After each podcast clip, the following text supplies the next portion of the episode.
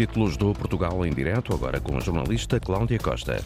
Espanha e Portugal estão agora ligados por uma rede de apoio à inovação rural, um projeto desenvolvido entre o Algarve, o Alentejo e a Andaluzia, cujo foco são as iniciativas de cooperação transfronteiriça. A seca e a erosão dos solos estiveram no centro do primeiro encontro que juntou produtores e investigadores. Vamos saber o que é que a região norte quer do próximo governo. Já escutamos esta semana o Algarve, o Centro, o Alentejo. Hoje centramos atenções numa região com 86 municípios e quase 3 milhões e 700 mil habitantes. O Norte assume-se como o motor da economia nacional e quer que o Executivo, que vai sair das eleições de 10 de março, reconheça o esforço que a região faz. Adiante, conhecemos as linhas orientadoras da nova coordenadora científica do Estrela Geoparque Mundial da Unesco, Helena Freitas. Trata-se de uma área de interesse geológico com mais de 2.200 quilómetros quadrados, que abrange nove municípios dos distritos da Guarda, Castelo Branco e Coimbra. Portugal em direto, edição Cláudia Costa. Domingo ao Algarve, a falta de médicos é um dos problemas que afeta o país. Faltam médicos, enfermeiros e há extensões de saúde bastante degradadas. Estas são queixas recorrentes dos utentes dos serviços públicos do litoral alentejano. Em Odmira, o maior conselho de Portugal em extensão, além da saúde. As queixas estendem-se também às acessibilidades e transportes públicos. Paulo Nobre.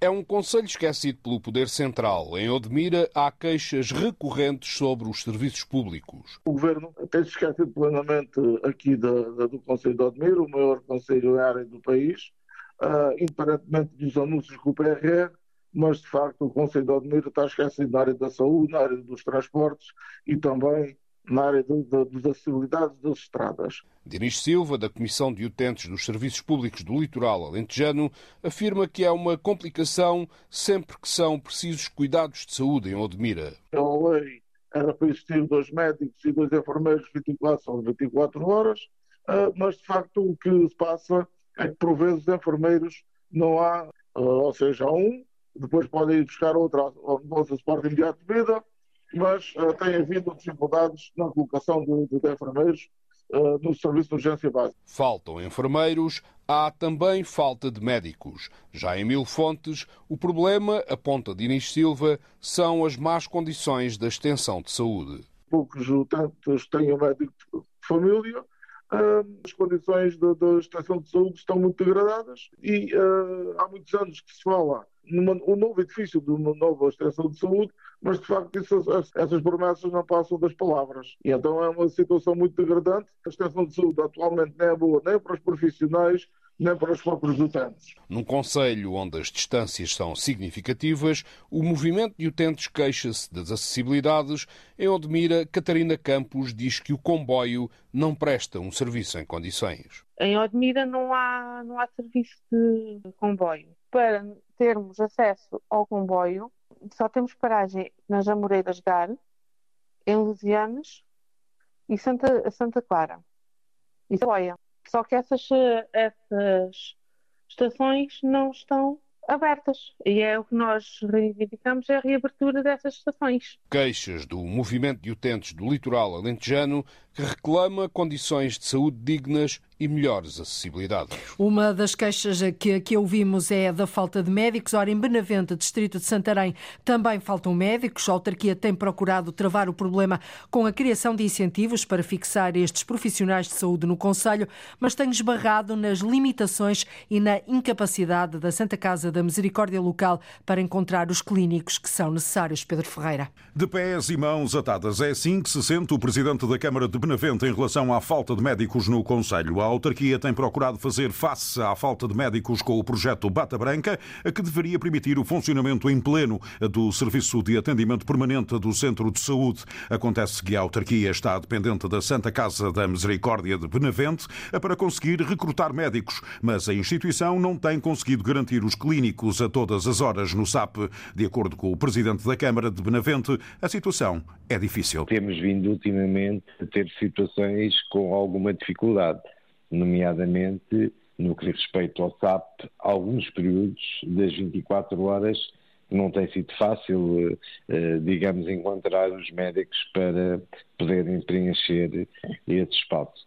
E face àquilo que é a ausência de médicos eh, com vínculo ao Ministério da Saúde, eh, estes recursos são importantes não só aqui para nós, mas no caso do SAP para a região, dado que serve também os conselhos vizinhos nessa sua intervenção. Carlos Coutinho recorda que Benavente tem apenas uma médica de família que pertence aos quadros do SNS, mas à qual a autarquia tem que pagar a renda de casa e a Câmara não consegue fazer mais. Qualquer um destes projetos não resolve eficazmente o acesso ao médico de família, porque o médico de família tem a capacidade de acompanhar a evolução clínica dos utentes e, e obviamente, isso é uma mais-valia que não acontece nestes projetos em que hoje é um médico, amanhã é outro, e não há, digamos que, uma continuidade e um conhecimento daquilo que é a situação clínica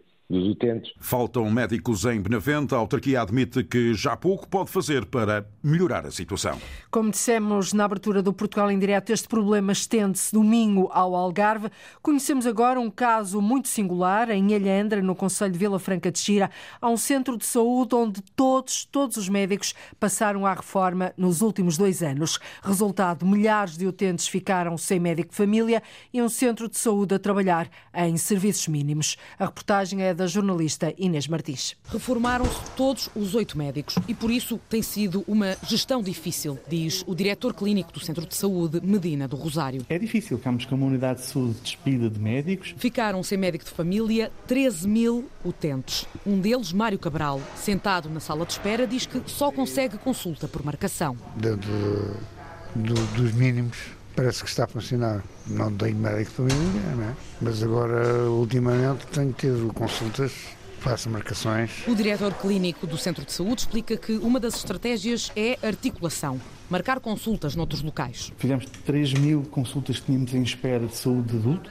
e que conseguimos criar com uma centralização dentro do próprio Conselho este projeto inovador que realmente está a dar resposta e as pessoas numa semana conseguem ter consulta. Também sem médico de família, Ricardo Pinto, que faz parte da Comissão do Tentes, não está satisfeito com esta solução. Mas não é a solução porque há pessoas que têm dificuldades de se deslocar. O que se justifica é darem condições aos médicos para se fixarem neste centro de saúde. Em Alhandra só há quatro médicas em prestação de serviço.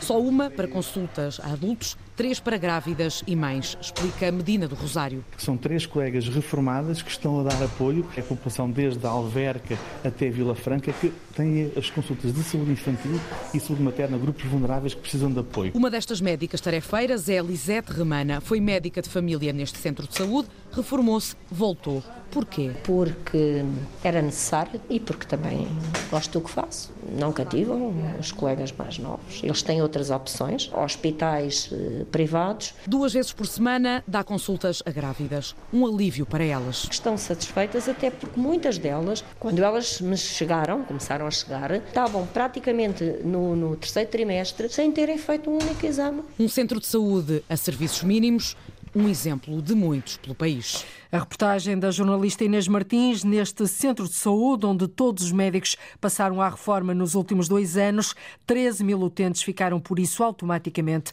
sem médico de família. Espanha e Portugal estão agora ligados pela RAIA, a rede de apoio à inovação rural, um projeto desenvolvido entre o Algarve, o Alentejo e a Andaluzia, em Espanha, cujo foco são as iniciativas de cooperação transfronteiriça. Até meio de março vão decorrer encontros com produtores e investigadores o primeiro aconteceu ontem em Castro Marim, no Algarve, e foi dedicado, Tatiana Felício, a um dos principais problemas da região. O tema está a dominar a atualidade, mas não é novo.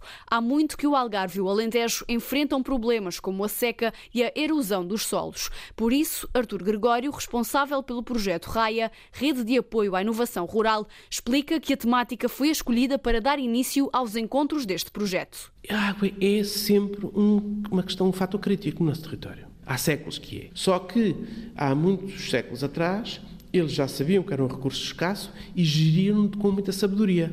nós esquecemos isso e começamos a utilizar este recurso como se fosse infinito, como se fosse uh, uh, como, se, como se a água saísse das torneiras. Não sai, não sai. E daí que o recuperar este tema da água, eh, o tema da agricultura e dos modos de produção sustentáveis, o tema da cooperação são importantes para nós criarmos formas mais equilibradas, mais resilientes, mais sustentadas num mundo em mudança como estamos hoje em dia a viver. É esse um dos focos do projeto, cujo objetivo está definido. Olhar para os recursos do passado e projetá-los para o futuro. Isto é, e pensar como é que nós podemos utilizar todos estes recursos que estão aqui à nossa volta e utilizá-los de uma forma sustentável hoje, amanhã, depois da manhã e depois e depois e depois é exatamente o, o, trabalhar nos alicerces para o futuro, não apenas para resolver problemas concretos neste momento. Segundo o responsável Artur Gregório, o projeto Raia pretende, acima de tudo, criar uma rede de colaboração para enfrentar desafios futuros. Junto ao Algarve, o Alentejo e Andaluzia, territórios com limitações e onde o potencial ainda deve ser explorado. Ainda são territórios com uh, desertificação humana, com uh, problemas de desenvolvimento, em que este potencial não está cumprido e nós vemos muitos, muitas localidades, muitos, muitos territórios aqui nesta zona e, e ficamos com a ideia, então, mas porquê é que ainda não há melhor qualidade de vida? Porquê é que não há mais serviços, mais população, mais jovens, mais... Portanto, ainda é este, falta cumprir este uh, ideal e para isso é preciso trabalhar na inovação, na criatividade, na inovação, no rejuvenescimento, na, na modernização, mas não uma modernização tecnológica, uma, uma modernização de formas de pensar com as preocupações com a sustentabilidade, com as preocupações com o bem-estar, com as preocupações com o equilíbrio entre as pessoas e a natureza, portanto, com estas preocupações para o futuro. Nesta primeira fase de encontros, que decorre até meio de março, o projeto Raia ainda vai passar por Cartaia, Cortegana e Santa Bárbara de Casa, na província do Elva, e no Alentejo, por Mértola e Serpa. Um projeto desenvolvido entre o Algarve, o Alentejo e a Andaluzia, cujo foco são as iniciativas de cooperação transfronteiriça os partidos eurocéticos têm um apoio mais elevado nas zonas rurais da União Europeia. A conclusão é de um relatório do Comitê das Regiões. Em Portugal destaca-se a região do Baixo Alentejo, onde nas eleições de 2022, 31% dos votos foram para partidos que colocam em causa a União Europeia. A correspondente da Antena 1 em Bruxelas, Andreia Neves, ouviu a comissária Elisa Ferreira, que, com base nos, nos resultados deste estudo, recomenda uma maior atenção política para o território alentejano.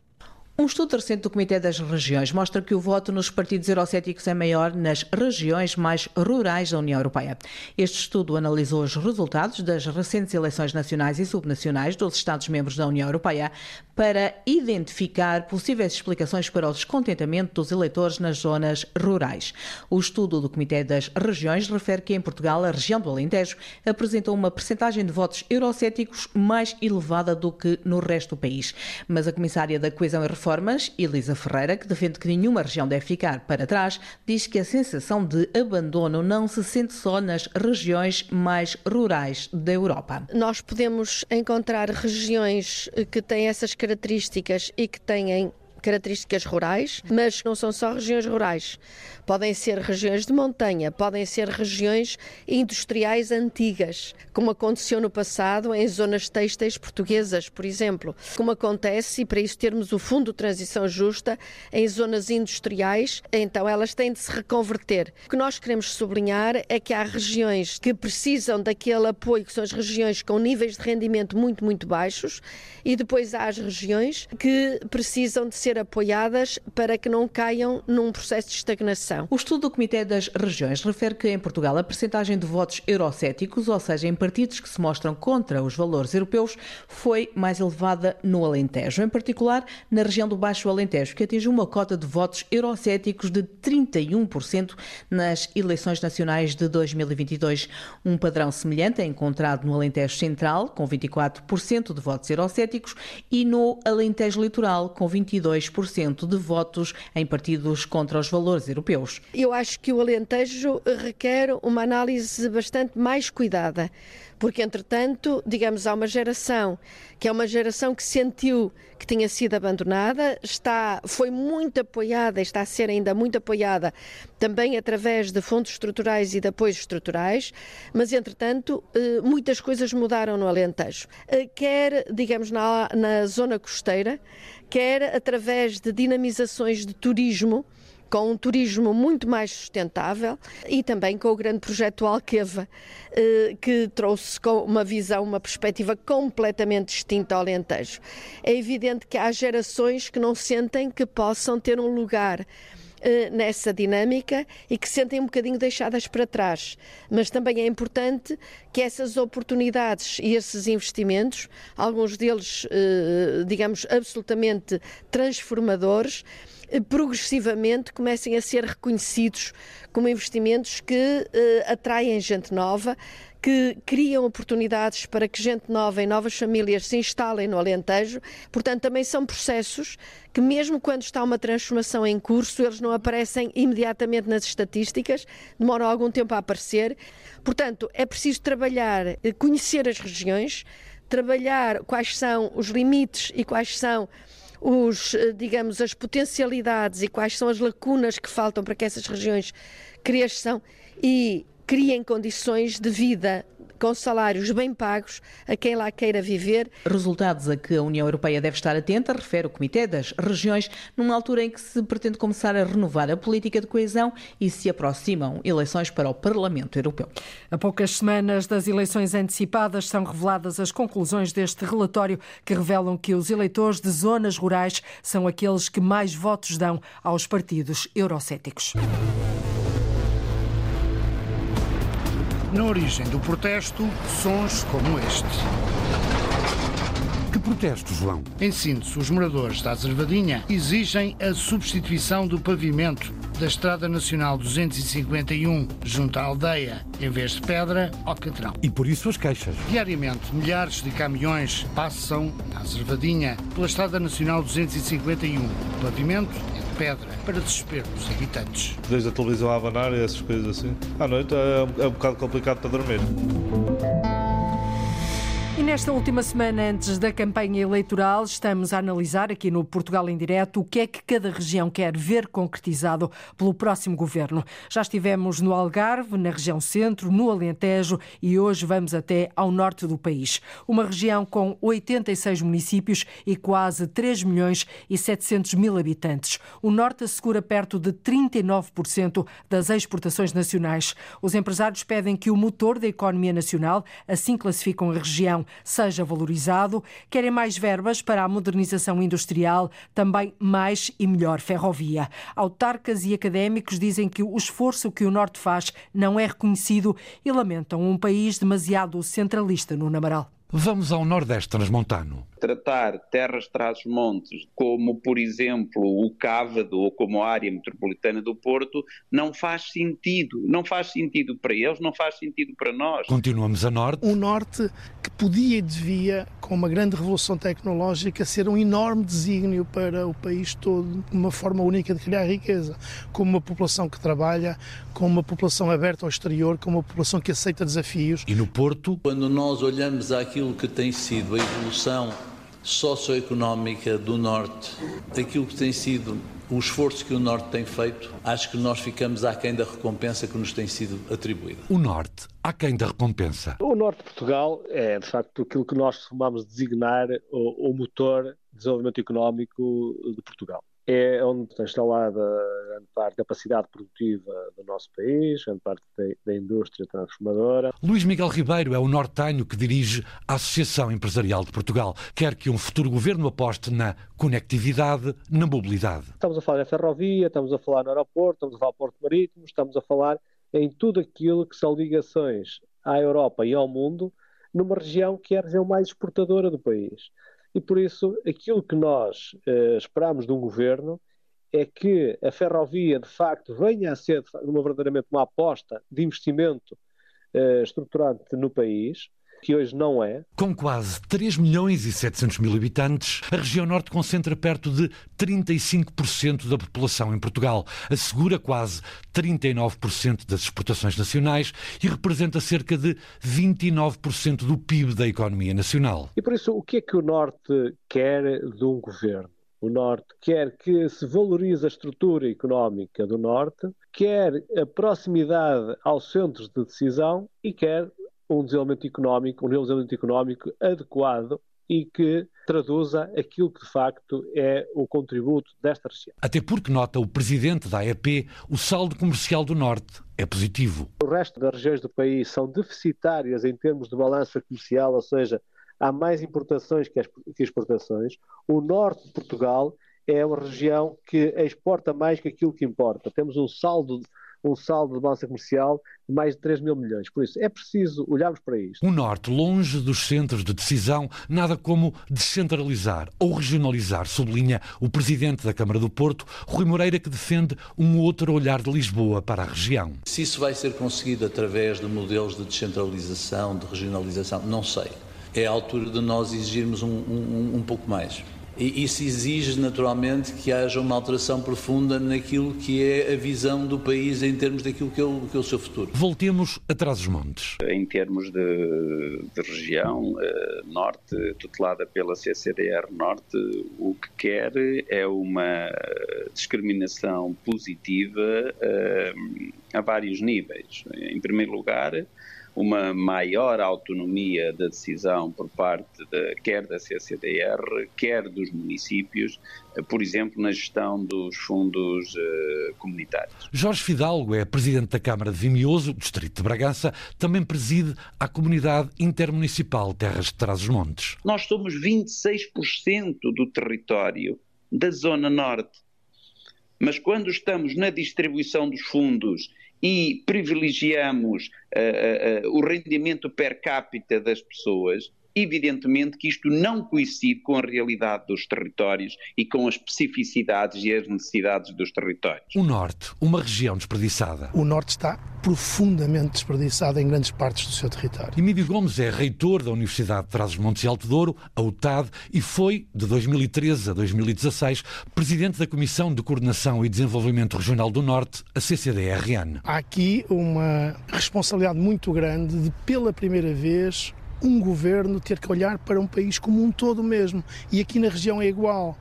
O Porto, Braga, Vila Real, Bragança, Vimioso, Vinhais, Réguas, Chaves, São João da Pesqueira, Armamar, cada um deles, em cada momento, tem que ser a prioridade das prioridades de qualquer governo. E de uma vez por todas, um governo tem mesmo que olhar para um território como um todo e não olhar para grandes partes do território como assim um local onde há umas pessoas que de vez em quando tem que atirar para lá umas migalhas para elas ficarem contentes. Isso é o pior que se pode fazer. Em termos administrativos, o norte de Portugal, uma realidade multiforme, tem 86 municípios, oito comunidades intermunicipais, 1.426 freguesias. O Portugal em direto a fazer durante esta semana, a percorrer as várias regiões do país. Amanhã vamos conhecer as aspirações da região de Lisboa e Val do Tejo. O Estrela Geoparque Mundial tem uma nova coordenadora científica. Helena Freitas sucede ao professor da Universidade de Lisboa, Gonçalo Vieira, que ajudou a concluir com nota máxima o processo de revalidação da classificação pela Unesco. A professora da Universidade de Coimbra, doutorada em Ecologia, assume como prioridade uma aposta na educação ambiental para a sustentabilidade e para as questões das alterações climáticas, sem perder o objetivo de ver ali criada uma agência de restauro da floresta nativa do país, isto na sequência do grande incêndio que devastou uma boa parte do Parque Natural da Serra da Estrela. Ora, o jornalista Jorge Esteves foi até ao coração da Serra perceber as linhas mestras de Helena Freitas para o exercício das novas funções. Registramos esta conversa com a professora Helena Freitas na sede do Estrela Geoparque, agora bem no coração da Serra da Estrela, em Manteigas, nas instalações da antiga fábrica têxtil Sotave, convertidas agora em ninho de empresas, aqui paredes meias com as fábricas de Borel, a Ecolan e a Borel Factory. E no dia em que Helena Freitas, a nova coordenadora científica, vem reunir com a Comissão Executiva, numa fase em que estamos ainda quase a celebrar a revalidação da classificação pela Unesco, com uma pontuação máxima. Senhora Professora, em temas que lhe são muito caros, mas também num geoparque que foi acompanhando na sua uh, criação e na sua evolução. Sim, sim, eu sempre acompanhei com muito gosto e interesse uh, e empenho esta, esta ideia, portanto, esta iniciativa de criação aqui do Geoparque, é um, eu acho que é um projeto estruturante muito relevante para esta região e, portanto, acompanhei sempre com muito gosto e o, o Gonçalo e toda a equipa fizeram realmente um trabalho de, de implementação uh, muito, quer dizer, fantástico. Aliás, a prova é que tiveram uma classificação absolutamente excepcional. A equipa tem feito um,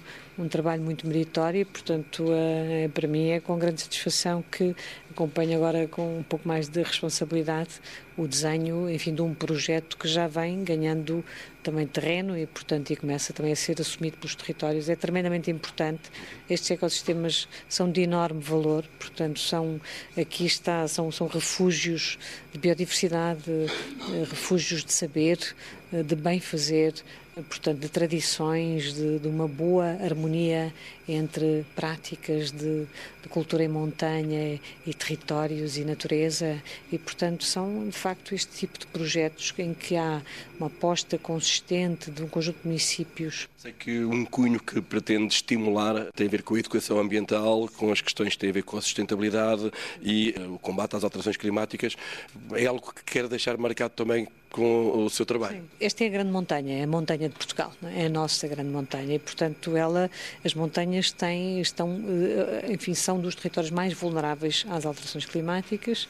Elas vão ter que se adaptar também e, portanto, nós temos processos de transformação e de transição que estão a acelerar rapidamente e, portanto, nós temos que proteger aqui a nossa, a nossa única montanha. Nós aqui temos um território que tem também, acima de tudo, eh, onde nascem dois dos rios portugueses que são uh, absolutamente determinantes para o nosso futuro. Os recursos hídricos vão ser uma, uma grande, uma, já são, mas vão ser ainda uma riqueza acrescida. Nós temos aqui o Zézer, o Mondego, portanto, nós temos que cuidar esta montanha. E está-se de beber a boa parte do país. Exatamente. Portanto, nós temos que continuar a cuidar esta montanha para que ela continue a providenciar os bens e serviços que oferece não apenas às comunidades que aqui vivem, e eu julgo que temos todas as condições para que venham a viver ainda mais pessoas aqui, portanto, porque há de facto é um território muito apelativo, tem uma natureza uh, impressionante, portanto, uma qualidade de vida excepcional, e portanto eu estou mesmo convencida que se conseguirmos criar as economias que melhor se ajustam estes territórios, conseguiremos fazer uma transformação também nesse sentido. Depois dos grandes incêndios e particularmente o grande incêndio que atingiu o Parque Natural da Serra da Estrela, houve agentes no território que manifestaram algum receio de que as manchas deixadas, as feridas, pusessem em causa o Geoparque também partilhou dessas preocupações, dessa forma chegou a ver um caso mal parado, digamos assim. Sim, com muita apreensão, aliás é absolutamente brutal a quantidade, digamos, de, de território que foi de facto afetado pelos incêndios, que cerca de um terço do Parque Natural é uma, é uma mancha enorme, tive a oportunidade de a ver, estive até envolvida no grupo de peritos que o Ministério da Administração Interna criou para fazer o estudo, escolhi propositadamente já na altura, em 2022, este território exatamente para fazer a avaliação espero que, que as lições aprendidas sejam de facto lições aprendidas. É evidente que ficam sempre as feridas, como disse muito bem, são de facto, é preciso agora uh, que isso sempre que nos ajuda a, a construir uh, a partir daqui, para não ficamos também, fica, não podemos ficar prisioneiros do que correu mal, eh, que isso seja de facto uma aprendizagem e consigamos, uh, digamos, fazer, construir as alternativas, regenerar, restaurar. Eu tenho muita, gostaria muito que se fizesse aqui uma aposta no sentido da, da, criação, de facto, de uma, de uma agência de restauro da floresta nativa. Portanto, era muito importante que que ficássemos aqui, que ficasse aqui uma, um sinal claro eh, de que a floresta nativa de, de, destes territórios ainda é possível e a Serra da Estrela é exatamente onde ela deve acontecer e, portanto, isso ficou de alguma forma consignado. Portanto, espero que não se deixe cair essa intenção e, a partir daí, portanto, um projeto a uh, uh, longo prazo, consistente, uh, estruturante de, de regeneração da floresta autóctone nacional seria muitíssimo interessante e é a melhor maneira de conseguirmos ter a tal resiliência às alterações climáticas. Esse processo de resiliência só pode ser construído na base daquilo que é a floresta nativa, portanto, e o sistema que melhor responde, que é de facto um sistema agroflorestal ajustado a esta paisagem e a estas condições climáticas. A senhora desdobra-se em muitas funções, algumas delas passam também por este território. É coordenadora-geral do Parque de Serralves, é doutorada em Ecologia, professora catedrática na área da Biodiversidade e Ecologia, coordenadora da Cátedra Unesco, eh, também ligada a essas áreas eh, e está também ligada a instituições da própria Comissão Europeia e da ONU. Agora passará a vir mais a este território e uh, ter mais conversas com esta gente que está aqui, que tem aqui o seu posto de trabalho na sede do Estrela Geoparque. Eu quero dizer que para mim é um privilégio, não é um privilégio, é uma honra e estou, estou também grata, digamos, a, ao Presidente da Câmara também de Manteigas, que é uma pessoa que tem, por quem tenho também muita estima. Nesta altura também o Presidente da Associação Geoparque. O coordenador também da equipa, Emanuel e toda a equipa, que são absolutamente extraordinários, eles têm feito aqui um papel uh, incrível e, portanto, eu de alguma maneira sou uma privilegiada porque em todas essas funções que apontou, em que há uma, uma meta convergente, que é de facto eu... Uh, a questão da sustentabilidade da natureza sempre me motivou a todos os níveis, académico e pessoal. Desejamos-lhe sucesso também nestas novas funções. A classificação pela Unesco vem de 2020. São nove municípios de três distritos, Guarda, Castelo Branco e também Coimbra. E esta área de mais de 2.200 km que continua a suscitar toda esta atenção e todo este interesse. O Estrela Geoparque Mundial, que agora tem uma nova coordenadora científica, aqui entrevistada pelo jornalista Jorge Esteves, Helena Freitas.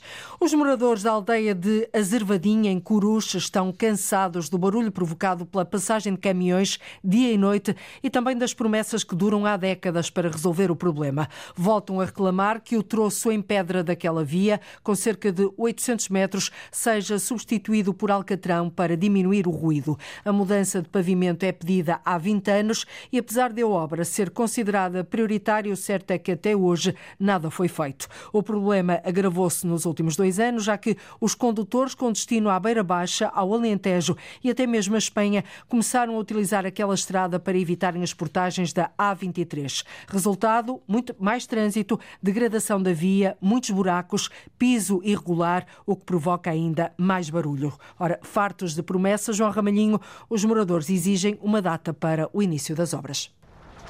Na origem do protesto, sons como este. Diariamente, milhares de caminhões passam na Azervadinha pela Estrada Nacional 251. O pavimento é de pedra, para desespero dos habitantes. Desde a televisão a abanar e essas coisas assim. À noite é, é um bocado complicado para dormir. Está cansada do ruído? É, estou. O barulho é tanto que não percebo as pessoas a falar. O pavimento da Estrada Nacional 251, na travessia da Azervadinha, está cada vez mais danificado. O senhor vê que é só buracos. E em pedra isto é um barulho. Passa um caminhão e já não houve o outro colega que está ao lado. Quantos caminhões é que passam aqui? São milhares. Por dia, por dia. Joaquim Palminha é um dos moradores da Azervadinha e deixa claro que, mesmo com vidros duplos na habitação, é difícil aguentar tanto ruído. Minha casa tem vidros duplos e tem paredes antigas de 80 centímetros de largura e o barulho é. aquela casa treme. Quando passa um caminhão, treme. Em síntese, os moradores da Azervadinha exigem a substituição do pavimento da Estrada Nacional 251 junto à aldeia, em vez de pedra, alcatrão. Nos paralelos é uma coisa, no alcatrão é um deslizar suave. Arrancar as pedras e para o alcatrão. Já chega, eu quero uma solução para isto. Os residentes estão cansados de esperar e querem uma data para o início da obra. O, o, tempo passa e não há data para fazer. E chegamos ao fim e depois dizem-nos: não, agora não há verba. E andam-nos a enganar mais uma vez. Nós não queremos isso. 30 anos à espera que o troço de 800 metros da Estrada Nacional 251 leve Alcatrão no pavimento, porque o que existe é um autêntico martírio e, em épocas de colheitas, ainda pior, acrescenta Domingos Maia, que mora na Azervadinha há 75 anos. Nessa altura trabalha-se muito de noite, porque é pôr na fábrica, é levar para silagens, é essas coisas todas, e, é uma apoquentação, este movimento aqui, o, o ruído que faz. O ruído com a circulação dos caminhões e veículos ligeiros, junto à Zervadinha, aumentou nos últimos dois anos. Com o custo das portagens, muitos condutores tentam evitar a A23. Encarece a viagem deles indo para a autostrada. Vem tudo por aqui. Carros são em bicha, pegados uns nos outros. A circulação dos caminhões no pavimento empedrado está também a provocar danos nas habitações da Zervadinha. As casas tremem, tremem. A sua construção começa a ficar danificada.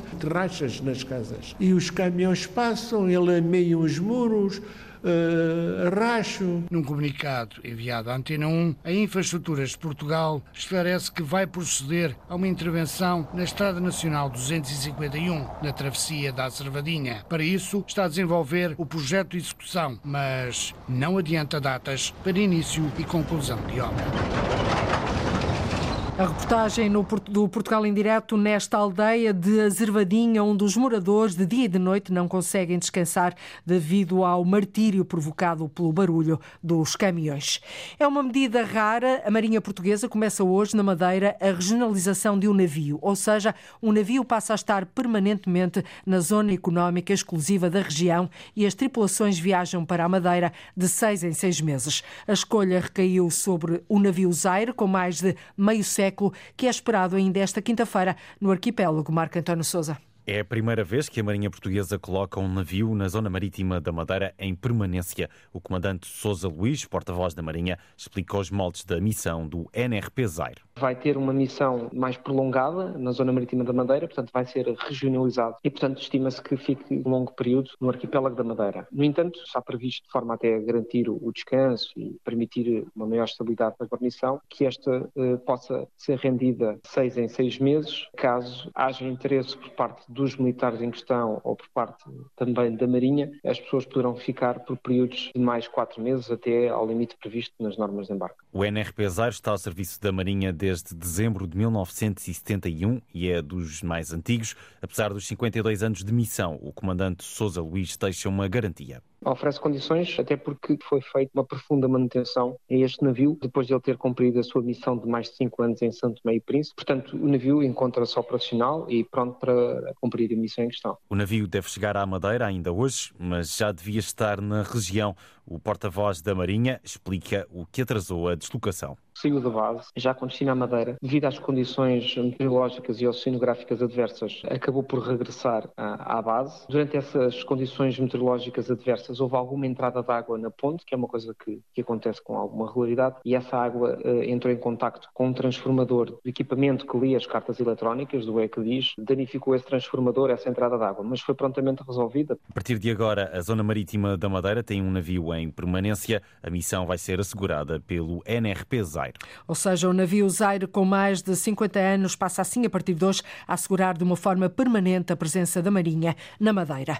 Numa altura em que há uma vaga de contestação em Lisboa por causa da falta de casas de banho públicas, a Câmara está a fazer um levantamento das instalações sanitárias que existem naquela cidade e que são geridas por diferentes entidades. Em breve, a autarquia lisboeta vai avançar com a instalação de mais 75 equipamentos, oito deles para pessoas com mobilidade reduzida, através de um contrato de concessão. A utilização das casas de banho vai custar 10 cêntimos, porque a autarquia diz que as gratuitas são rapidamente vandalizadas e utilizadas para outros fins. O movimento de cidadãos Infraestrutura Pública diz que é difícil encontrar uma casa de banho pública em condições em Lisboa. Ora, a repórter Arlinda Brandão foi ao Parque da Alameda e ouviu várias queixas. No Jardim da Alameda, ao lado da Fonte Luminosa, estamos com Francisco Miguel, do Coletivo Infraestrutura Pública junto às casas de banho públicas. E agora acabou de abrir e há de fechar às quatro. Ou seja, para nós é um choque a casa de banho fechar às quatro, porque às quatro é quando nós precisamos de facto de ir à casa de banho, não é? E quando nós temos a oportunidade de estar no espaço público. Este movimento de cidadania reivindica o direito a sanitários públicos e defende que há muita procura e pouca oferta. Antes existiam dois deste lado direito e do lado esquerdo. Agora o lado esquerdo é apenas utilizado para arrumações da junta de freguesia. A casa de banho reabriu que há 10 minutos e eu contei pelo menos umas 5 pessoas que foram à casa de banho. Por isso, de facto, as pessoas precisam de ir à casa de banho.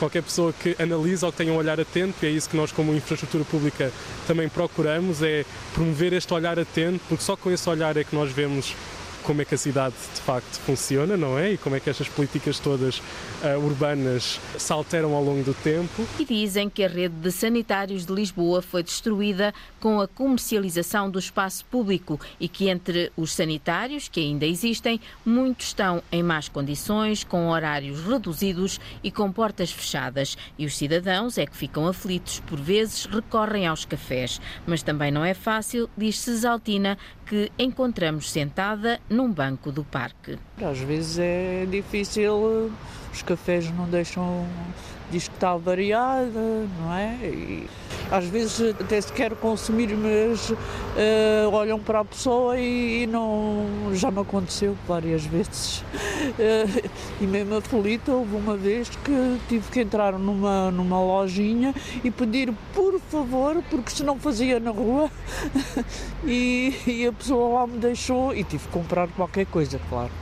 Francisco Miguel diz que o coletivo Infraestrutura Pública defende que ninguém devia pagar para ir à casa de banho, uma necessidade básica. Temos casas de banho que são 20 cêntimos, outras que são 10 cêntimos, outras são 50 cêntimos. A nossa questão é quem é que pensa nestes valores e como é que estes valores, ou seja, nós somos completamente contra as casas de banho serem pagas, mas se elas são pagas, como é que este valor não é homogéneo? Entre as várias freguesias de Lisboa há diferenças no custo, horário e número de sanitários públicos e há cada vez mais em contentores. Há um que conseguimos ver ao fundo aqui. do Parque da Alameda. Uma casa de banho com aspecto assustador, ela está aqui uh, fechada, por isso ainda não sei se está a operar ou não. É um cubículo, tem um aspecto hostil, é de metal. Aqui lê-se. Aqui lê-se que o tempo máximo de utilização é de 15 minutos, não é? Eu gostava de saber qual, quais é que são as, as razões que fundamentam esse tempo, porque toda a gente sabe que quando uma pessoa vai à casa de banho pode precisar de estar lá mais tempo do que 15 minutos, não é? Isso é. Uh, Aqui então temos a certeza que a casa de banho não está operacional, uh, teríamos que nos dirigir ali à casa de banho da Alameda. Que só até às 16 horas. Só até às 16 horas, porque depois o mais perto daqui se calhar é em Arroz. As queixas dos cidadãos dizem que é difícil encontrar uma casa de banho pública em condições em Lisboa. E terminamos em cima de uma prancha às grandes ondulações que desafiam diariamente os surfistas em Boarcos, na Figueira da Foz, deram origem a um documentário. A película foi agora nomeada para melhor filme num festival americano. A repórter Diana Craveiro foi conhecer a história destas ondas. É um documentário que retrata os desafios do surf na Figueira da Foz. João Traveira é o realizador de Boarcos de Androida Nuance. Há na Figueira uma onda de classe mundial, que é a direita mais comprida da Europa. Temos é uma, um contra, que é esta onda parte muito fora, ou seja, nós temos uma rebentação que parte muito longe da costa e nós temos que chegar a remar com as nossas pranchas para lá da rebentação. Isto é uma zona que tem alguma corrente, ou bastante corrente, e então, quando tentamos fazer fazer a aproximação à onda, somos arrastados. A solução surgiu pelas mãos de um surfista local, Evocação. Que tem esse sonho, ou seja, tem a carga toda da comunidade que sempre tentou fazer isto e umas vezes conseguiu, outras não. Comprou uma moto d'água e, à semelhança daquilo que se faz na Nazaré, propôs um, um projeto à Câmara Municipal de arranjar maneira de transpor a arrebentação com a ajuda da mota d'água para o surf de ondas grandes ser desbloqueado na Figueira da Foz. Com esta história, o documentário transforma-se assim na defesa de uma causa. Nós temos uma barra que, devido ao seu assoreamento, está constantemente fechada. E então temos um problema legal. E é aí que nós andamos a batalhar com as autoridades para haver um regime de exceção para o surf ser autorizado, as botas de água serem autorizadas a transpor a barra quando está fechada para surfar as ondulações grandes aqui na Figueira. O filme já ganhou vários prémios nacionais e está agora nomeado para o Festival Internacional de Cinema Oceanside, na Califórnia. Toda a gente surfa em barcos nos dias grandes, o tema da conversa é e que uma moto de água é que era hoje. Os desafios do surf na Figueira da Foz, agora em documentário, o anúncio do vencedor do Festival Norte-Americano é conhecido no próximo domingo. É tudo por hoje. Voltamos amanhã a ligar o norte e o sul, o litoral, o interior, o continente e as ilhas. Contamos com a sua escuta. Até lá, fique bem. Boa tarde, Cláudia Costa, hoje no Portugal, em direto desta quinta-feira. Liga à informação. Ligue à Antena 1.